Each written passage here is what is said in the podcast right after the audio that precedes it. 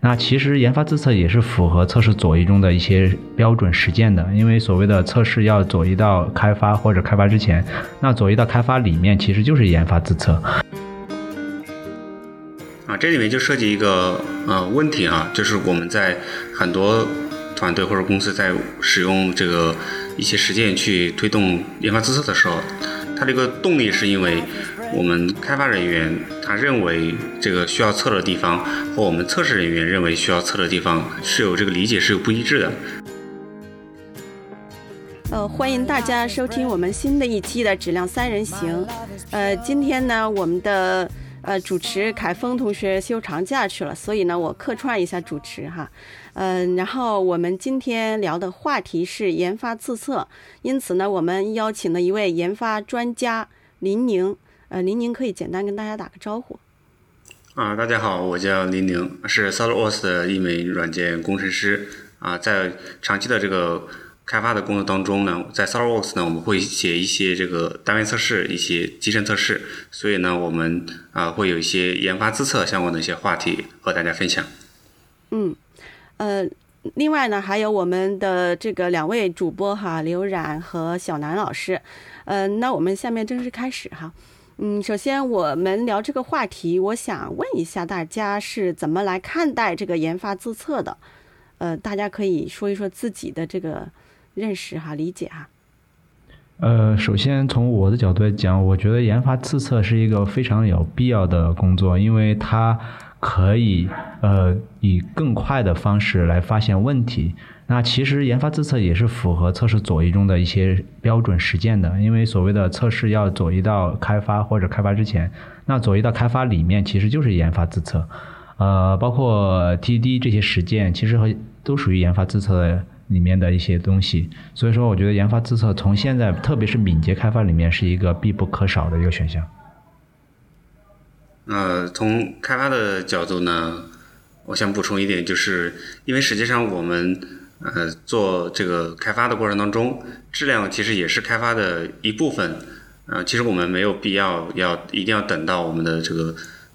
代码被提交之后，或者是我们的这个这个功能完成之后才进行这个质量的检查。如果我们可以提前做呢，可以节省很多这个沟通和交流的一些时间，呃，提高我们这个开发的效率。嗯，补充一点 QA 角度的关于研发自测的理解哈，就最早的时候没有研发自测，然后开发人员开发完代码后就直接把这个版本提交给 QA 了。但其实这个版本它本身是不是具备可测性，就它可能一些基本的功能是不是都已经完成了，这个我们是不知道的。所以 QA 在拿到版本之后会进行冒烟测试，那很有可能冒烟测试不通过，这个版本就被回退给研发去进行修改了。那呃，随着这个软件工程的一些改良和实践的更替，那我们有研发自测了之后，就很大程度上能保证研发提交给测试的这个版本，它具备较高的可测性，那就避免了一定程度上的这种返工和浪费。嗯，这个是我觉得研发自测它的一个 QA 角度的一个理解。嗯嗯。呃，非常好哈，就是说，所以呢，其实研发自测它是符合我们的这个呃新的软件工程实践的这种呃模式，以及我们提倡的质量内建哈，测试左移啊，让可以让开发的效率呃提高，同时呢，也是保障我们后期测试呃过程中可能发现的问题会更少，相当于是让我们的测试提前了。嗯，OK，嗯，那我想问一下哈，其实。呃，现在可能郑小南说的，其实以前可能没有研发自测，那就现在其实业界也有一些在做研发自测的。我想问一下各位，就是大家见到的业界的目前的研发自测都有哪些现呃实践，有现状是什么样的？嗯，研发自测的现状来讲呢，我发现不同的团队它可能有不同的实践程度。那有的团队它可能实践的比较好，然后它有一系列的这种呃健壮性测试、单元测试，然后以及这种程序内的集成测试等等哈。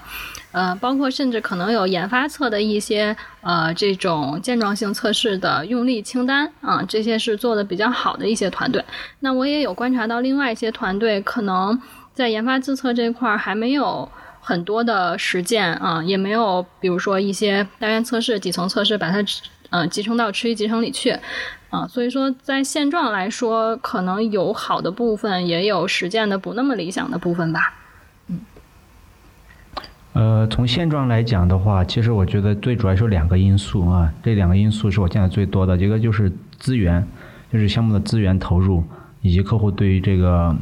质量的重视程度，他会投入多少资源。第二个就是意识，就是和我们上一期聊的一样，就是开发是不是意识到了这个质量越好，其实我们所谓的这个交付速度越快，还是说你不在乎质量，然后你的交付速度就会变慢？那这这两个方面其实很大程度影响了一个项目它的研发自测的程度。我们就遇到一个项目，其实就是呃客户那边他们高层就对这个项目的要求非常快，可能三个月就要出一个版本，而三个月里面其实很多功能开发，那很多开发就被要求就是先把功能实现，那可能单元测试啊什么测试都没有，结果发现做了一两个月之后就举步维艰，那可能做三个月之后后面加新的功能就加不动了。那这个时候其实也有类似的事情，就是这个东西其实是从上往下的一个压力。那第二种就是有些项目它可能开发就没有这个意识，他觉得这个我可能不写测试我写得更快，那写到一定程度就写不动了。所以说，呃，现状呃其实还是看这个项目的这个需求。那可能在国内哈，特别是国内。因为我们做的，呃，像我现在做的海外比较多，然后国内我看到的啊，看到的其实情况没有那么好，很多国内的项目还是在以速度为主，那可能会舍弃一些研发自测的工作在里面，然后导致质量到了后期，不管是代码还是架构，就慢慢的腐化，腐化之后就导致质量变差，质量变差之后，就慢慢的就举步维艰，深入泥潭啊，就是一个所谓的大泥球，或者是一个泥潭里面就走不出来了。那可能国外稍微好一点，那研发自测要求稍微高一点，那慢慢的可能这种情况就会好一点。那我当然，嗯、这是我个人看到的情况，可能具有必一定的片面性，但是，嗯、我看到现状就是这样的。嗯，我可以补充一些，就是业界我大概知道的一些研发资测的一些啊、实践啊、但是聊这个实践之前呢，其实还是要回到呃这些公司或者一些团队它遇到什么问题。呃，原因是因为实际上我们在说研发自测的时候，说测试的时候呀，我们呃研发看待的这个测试的内容以及方法和我们测试人员看待的这个测试和方法是不同的。呃，第二个点呢是它的测试的这个时机是不同的，就是研发自测嘛，顾名思义，在开发阶段它发生更早，所以这里面有两个问题，一个问题在于有一些啊、内容呢，其实是只有开发人员他在写代码的时候，他才知道有一些，比如说一些坑或者一些分支条件，那么我们的测试人员呢，他其实是如果不做白盒测试的话，他是很容易忽略的，这是一个点。第二个点的话。那我们的这个时机的问题，如果我们在做研发自测的时候，呃，就已经发现了很多问题呢，我们就不需要去走一个啊、这个流程去提交到我们的呃测试人员那边去做测试，所以这是很多时候我们在看到一些做研发测试这个实践的一些团队，他们解决的两个大的一个问题。所以说，对于这两个问题呢，怎么去有一些实践呢？有一些团队他会说。那我们就呃让我们的这个开发人员去写一些这个啊、测试的一些注意事项，就是这些地方可能会有一些风险，然后交给我们的测试人员，他在测试的时候啊、再去复查一下，这是一种方式。还有一种方式呢是反过来，是测试人员呢去写一些用例，然后让开发人员把这个时机提前在提交代码之前或者提交测试之前自己再测一遍，所以这这也是一种方法。所以啊，目前来说呢，研发自测也没有一个非常标准的一个呃定义，所以它的实践呢是多种多样的。嗯，呃，这块根据我所接触到的一些企业，的确是，呃，也会现在也有开始做这个研发自测的。可能有的，比如说，就是要求开发在提测之前呢，一定要去测试。就是测什么呢？可能没有明明确的规定，那可能就是开发呃随机的手动去做一些检查，也算是他们的这个研发自测了。还有一些呢，可能会说在提测的时候要求开发录一个视频。就是他自自测的一个视频，就是走一些主要的业务流程啊，这种，呃，这种也算是一个自测哈。呃，就像刚才林宁说的，这个有两种情况，一种是开发，嗯，来写一些这个测试的注意事项啊。就是给测试，要他在测试的过程中去重点关注。另一个是说，啊，测试会提供这个清单，提供这个测试用例，让开发去照着这个用例来做。我想问一下哈，这两种情况，大家觉得？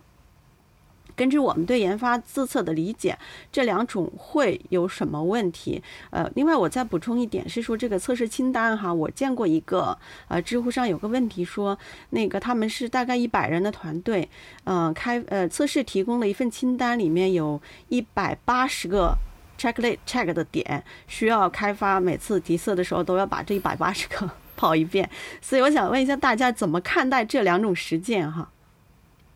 嗯，之前我有见过，也是有类似的呃测试提供的这种研发自测清单哈。嗯，首先我觉得。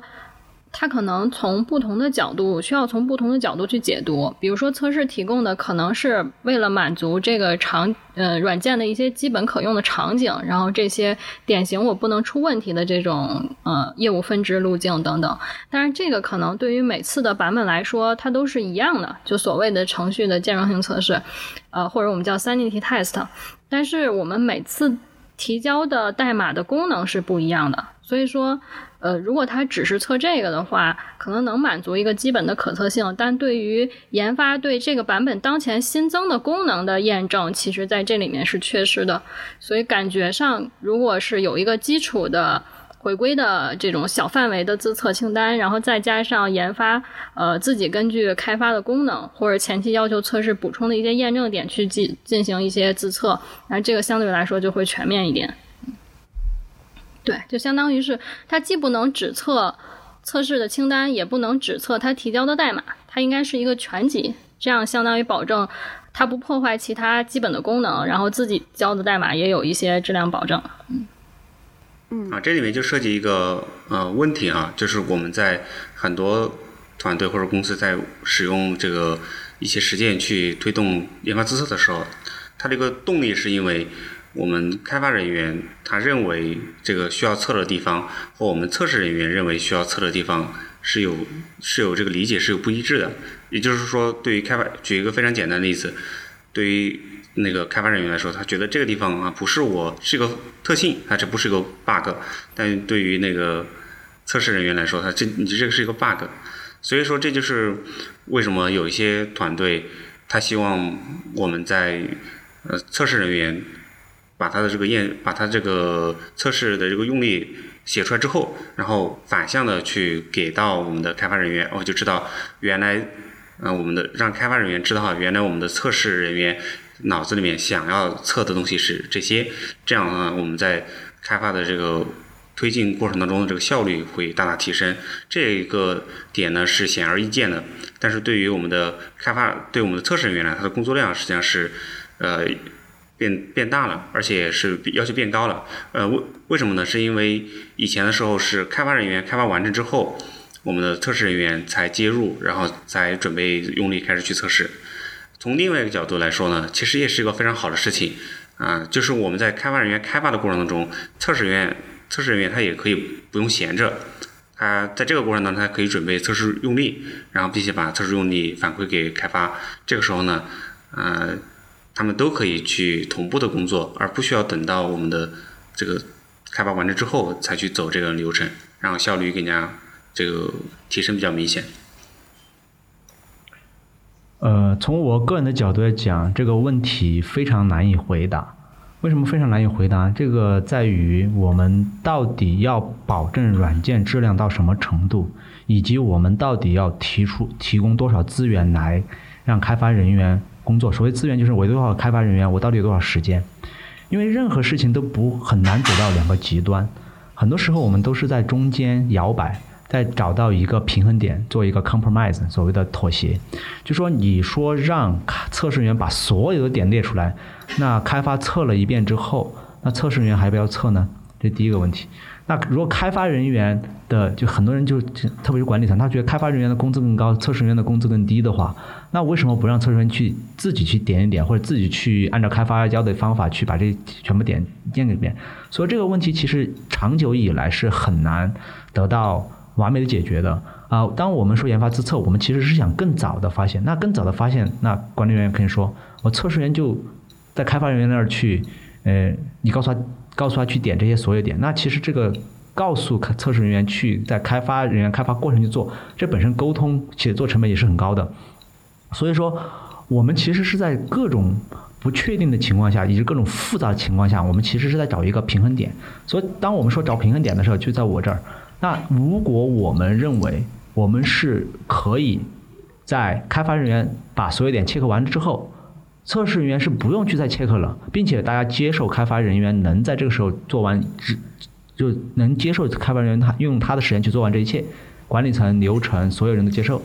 啊，并且大家也接受这种快速反响应、快速反馈，认为开发人员一旦发现有错，他可以快速修，啊，节约成本。如果大家认同这种意识，那我觉得这个是完全合理的。但是现在很少有人完全的认认同这种意识，就是这这种这种概念。呃，认为我需要完全保证所有的质量在最短的反馈周期之内解决。他可能会考虑的是，我测试人员的成本更低的话，那我是不是可以稍微延长一点时间？我可以节约一些成本，让开发人开发更多的卡。所以说，很多时候更现实的情况，可能只是研发自测，测一些，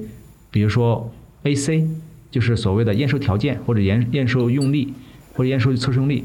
可能很多极端的情况，呃，开发人员可能不会去 check，但是开发人员可能会靠一些单元测试来 cover。比如说单元测试，他会去说，我单元测试 cover 了这个函数，它能验证这个边界条件，过了是 pass，没过是 failed。他不会再去 check 一遍了，他只要把测试写在那就可以了。或者是说，有些那种系统集成，它也只是简单的写一个集成集成的一种条件，可能没有把，比如说。你调第一个第三方 API，三方可能有呃很多种返回，它可能它没办法验证所有返回是不是都能处理成功，那可能先验证一两种，那其他的可能就让测试人员通过他的 API 测试去验证。那很多时候现实情况会是这种折中的方案来。开发做一部分，测试做一部分，和开发可能做的更重要的部分，或者说更优先级更高的部分，它能需要或者复杂度更高的部分，它可能很呃保证的是连通性、重要的 AC、重要的场景，全部都要开发人员一定要保证它是对的。那可能一些边边角角，啊，可能测试员后期在 test check 或者测试的时候再来做，啊，这是我看到的现状。嗯。我觉得想澄清一点，就是其实强调研发自测，并没有说在研发层面我们要把所有的用力、所有的该做的测试由测试人员全都想出来，并且在研发呃提交代码之前就已经测了，不是这样的理解。那我觉得研发自测可能更多的是保证它这程序本身是可用的，而且在验收的时候，呃这些验收标准都能够被 cover 到，然后保证它第一次做这个软件产出的代码就是高质量的。那他提交提测之后，测试人员肯定不会因为研发自测测到的后面就不再测了，因为可能研发自测和测试人员测试它的环境不一样，配置不一样，它还是有一些需要去，呃，就是交叉验证的点，并不是说研发测了，测试就不会测了，啊，但是更多的可能是说为了保证研发让他一次就把这程序做出高质量的代码，再一个就是能够满足测试的一些基本的可测性，避免返工，可能是这样的角度，嗯。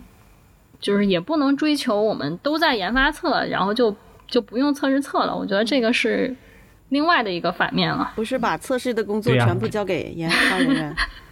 对，这这这个这个既不现实也很困难。这种意识形态还有这个投资，包括各种方面，其实都是非常难的。所以我说它是一种极端。一般来说，极端都是很难达到的。其实这个点非常的呃，这个点非常好的点在于说，我们通过这个点就能够去思考。呃，我们的这个分工就是，呃，研发自测就是我们的开发做什么东西，就哪些东西留给我们的测试人员来做，啊，这个东西分析清楚之后呢，我们在开发的过程当中就更加顺利，然后减少一些摩擦或者一些矛盾。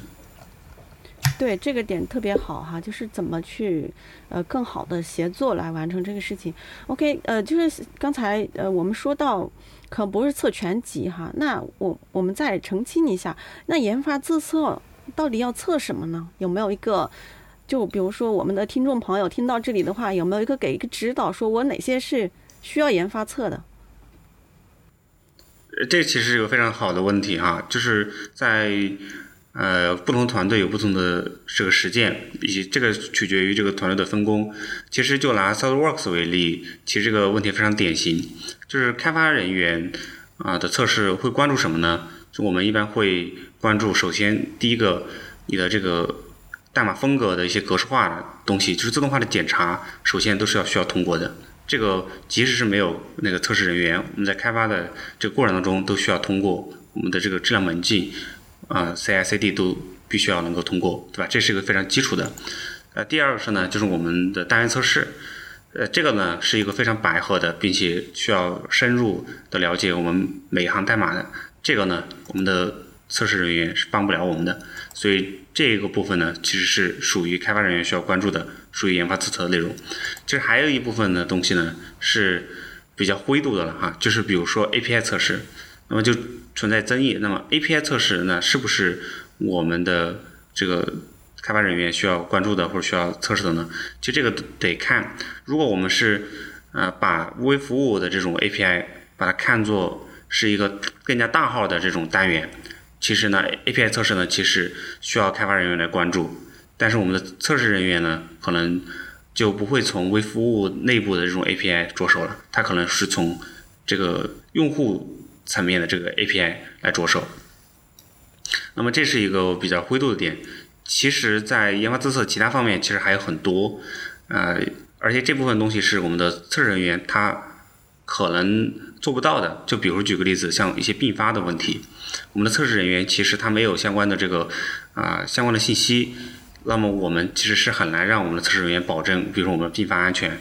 那么这种场景呢，是需要我们的当事人就。开发这段代码的这个同事啊，来这个研发来测我们的相关的一些性能啊并发的问题，这或者一些资源泄露的一些问题，这个这个呢只能啊在某种程程度上来说呢，让研发人员来测。还有一部分就是一些性能问题，那么局部的性能的问题呢，比如说我一段方法它的性能有多快，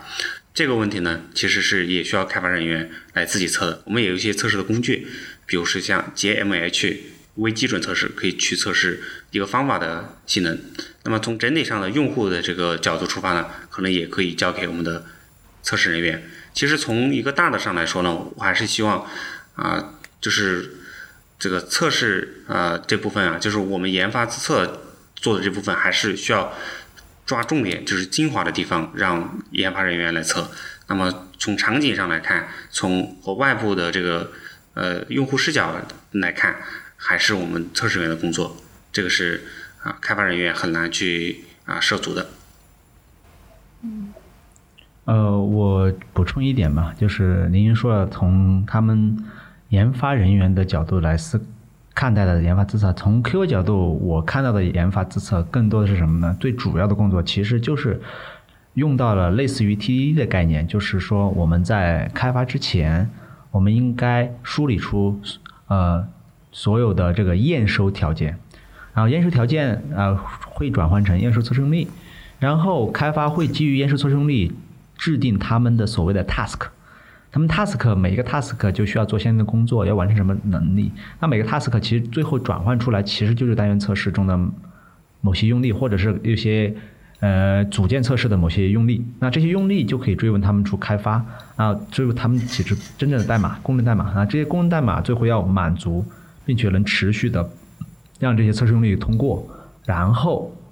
他们通过之后，还要基于真正的 AC 把这些 component 把这些这个单元组成一个，比如说不管是用用 API interface 的方式提供的一个 API，还是说像前端开发的是一个局部的 UI component 或者说一个简单的页面，它必须自己还要保证这个组合之后。这些 AC 对应的就是所谓的验收条件或者验收测试里对应的这些 UI 或者是接口的功能是正确的啊，这功能怎么正确呢？就是把 AC 的那些点拿出来，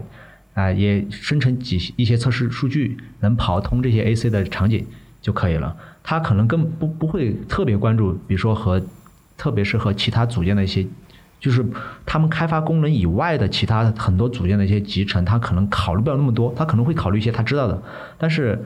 由于由于由于特别是复杂系统，它的集成点太多了，所以他们很难。就像刚刚说的，就是基于用户角度，我到底要完成这个功能之后，它前后的所有的这种集成点，有可能有五条路径都会穿过这个他开发的这个 API 或穿过他开发这 UI，那没办法，他把五条路径全部考虑清楚，他可能就就考虑他这条路径上，我一到两天路径上，他这个功能是不是工作了，更多的是考虑这个。所以说。呃，总结起来就是，他们需要关注的就是 AC 产生的这些单元或者是组件测试，最后他们自己的这些单元和组件集成之后，完成的他们这张卡对应的这些 AC 的这些点，他们要切割。这是我从我的 QA 角度理解的研发自测具体要做什么。嗯补充一点关于 QA 角度的研发自测啊，就刚才林宁也提到，呃，研发角度的是我去测试功能，然后一些非功能的需求，嗯，然后刘老师补充了一些关于这种呃，就是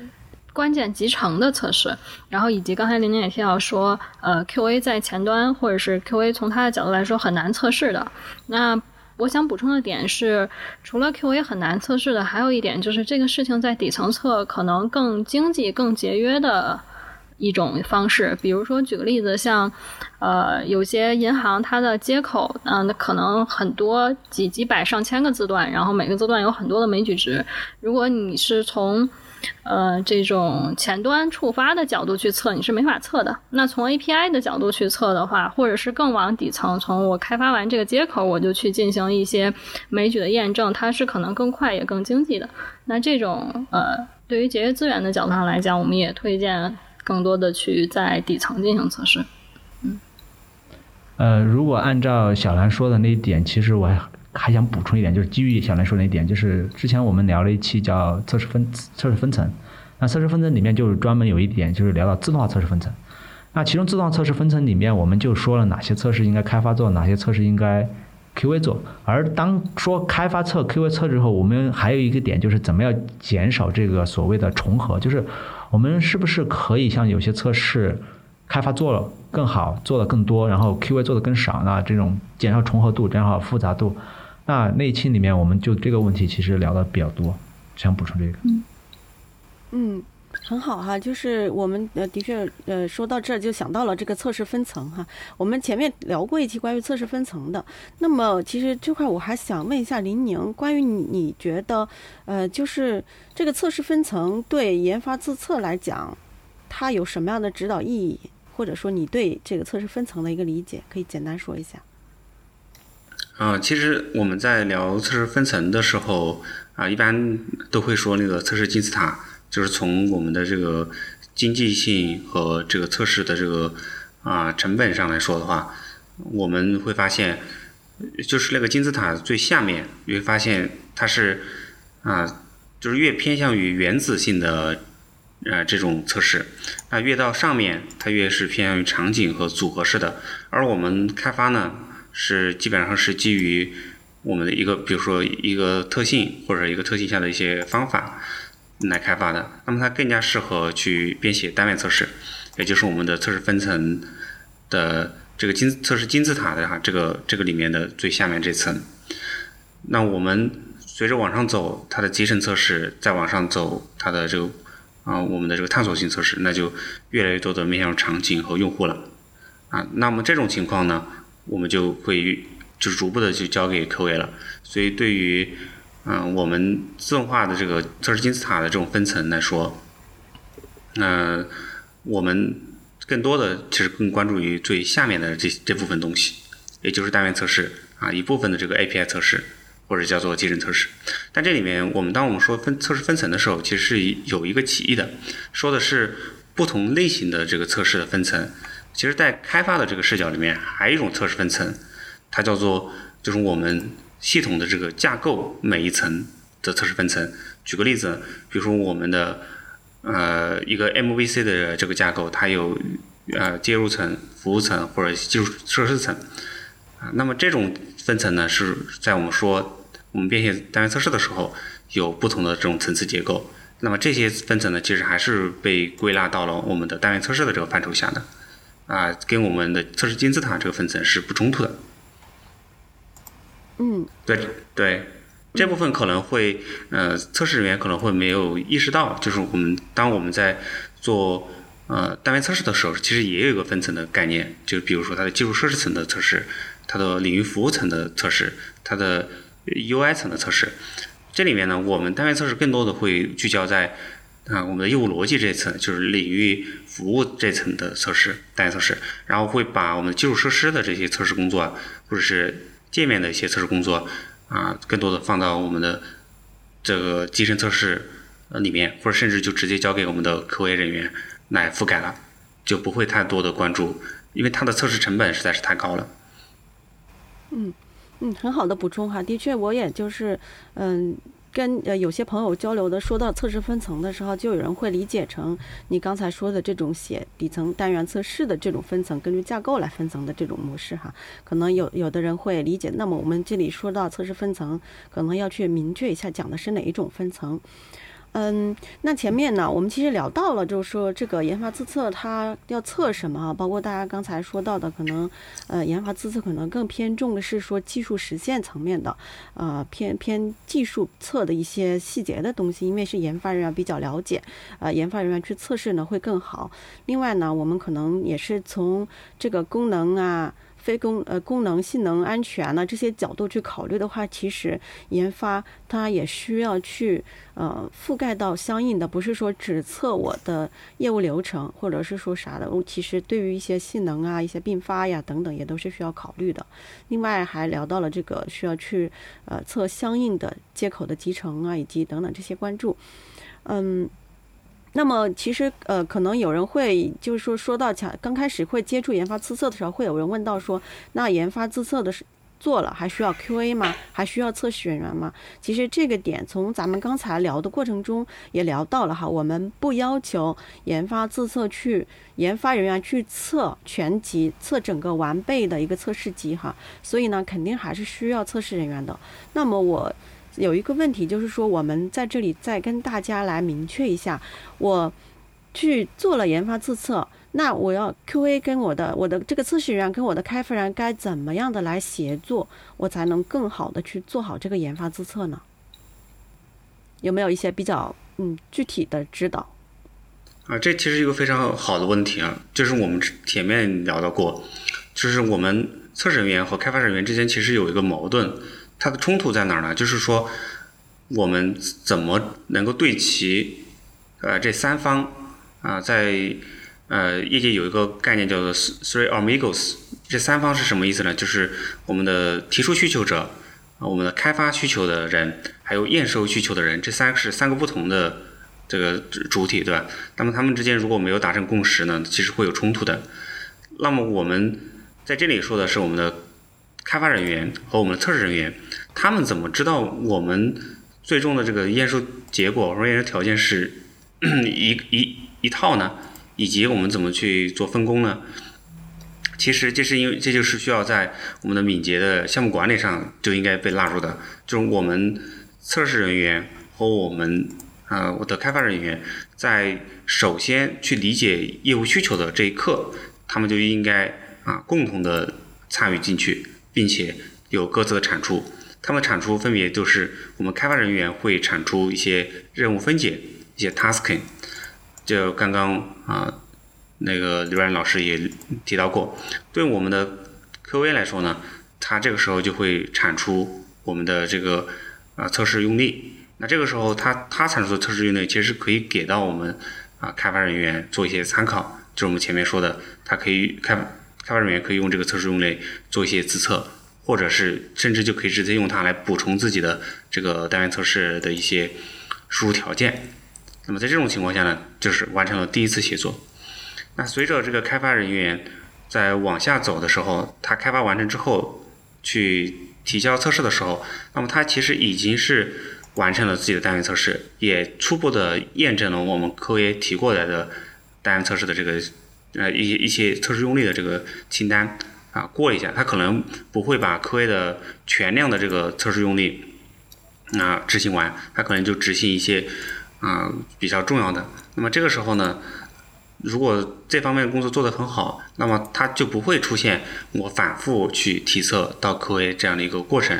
我们以前把这个叫做啊这个 bug 的推拉，就是开发人员会把这个 bug 说我现在修完了，推给我们的 QA，QA 人员说。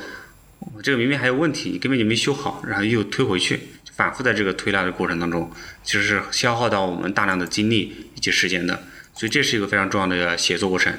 那么我们刚刚也提到了，一我们的开发人员和这个 QA 之间其实是有一个灰度的，就哪些东西是开发做，哪些东西是 QA 做。就比如像 API 测试，有一点说不清道不明，在有一些团队的实践当中，啊，API 测试它是可以说我们。开发去搭建一些自动化的 API 测试的框架，然后并且使用啊 BDD 的这种呃风格，比如像 Cucumber 啊这种方式，然后科让 QA 人员呢去补充更多的测试用例，这种方式也是一种协作方式。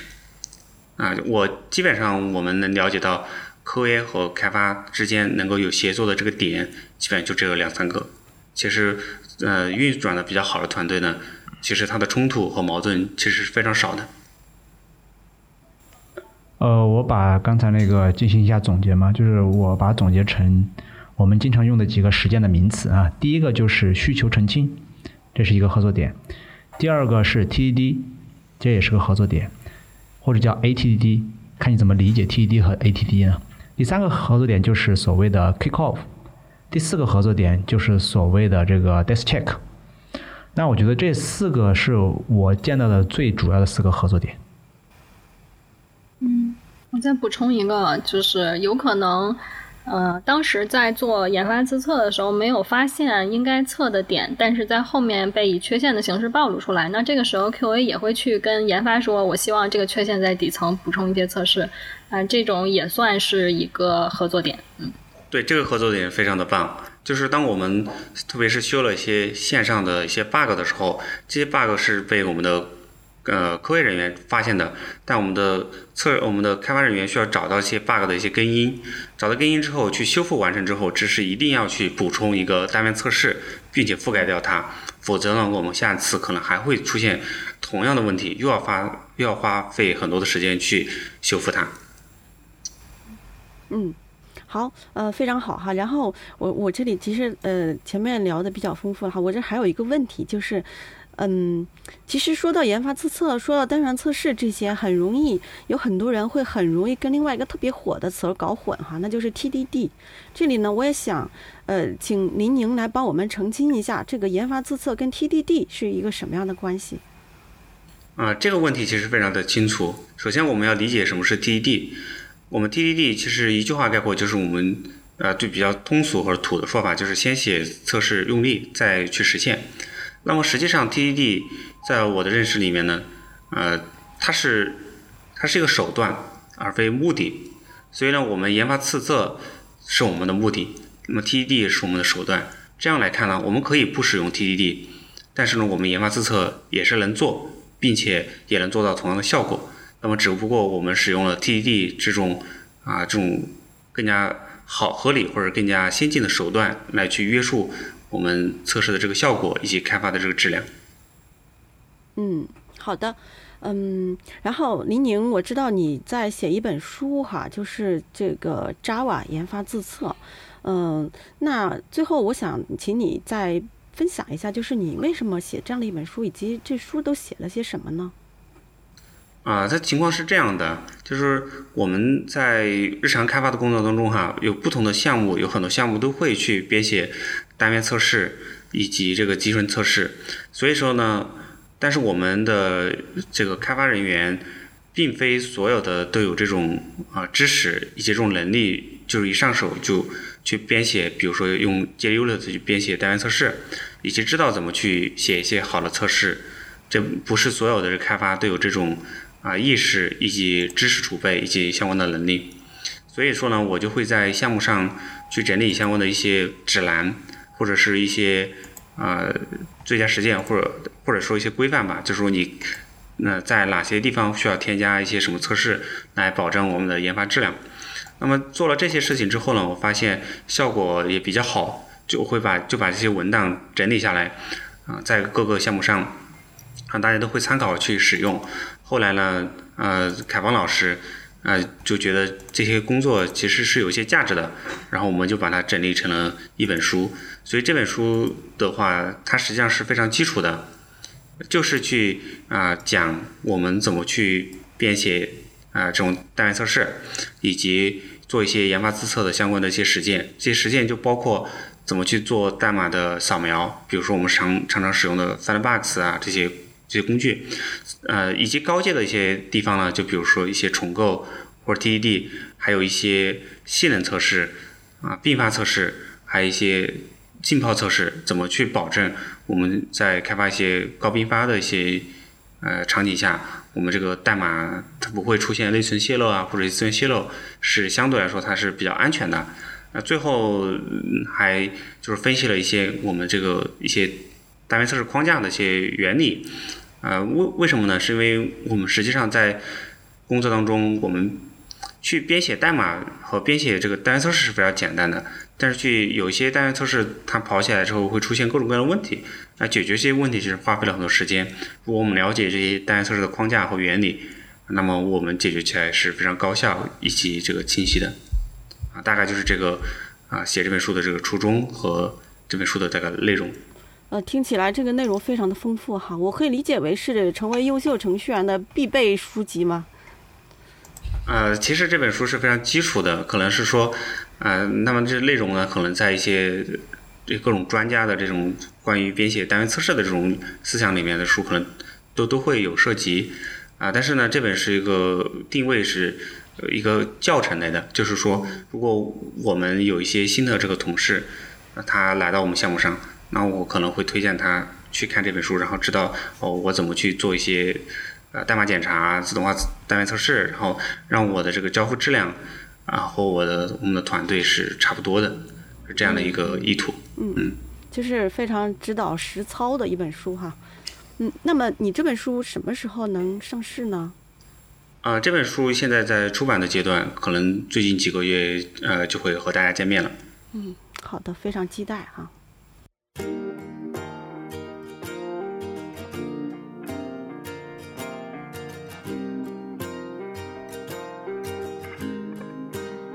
谢谢收听《质量三人行》，这是一款来自斯特沃克的播客节目。我们关注软件行业测试领域的现状和未来，质量和测试人员的职业发展。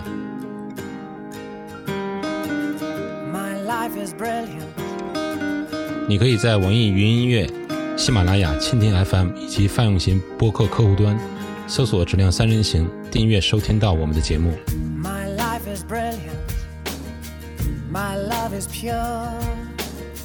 I saw an angel, of that I'm sure. She smiled at me on the subway. She was with another man, but I won't lose no sleep on that, cause I've got a plan. You're beautiful, you're beautiful, you're beautiful, it's true. I saw your face in a crowded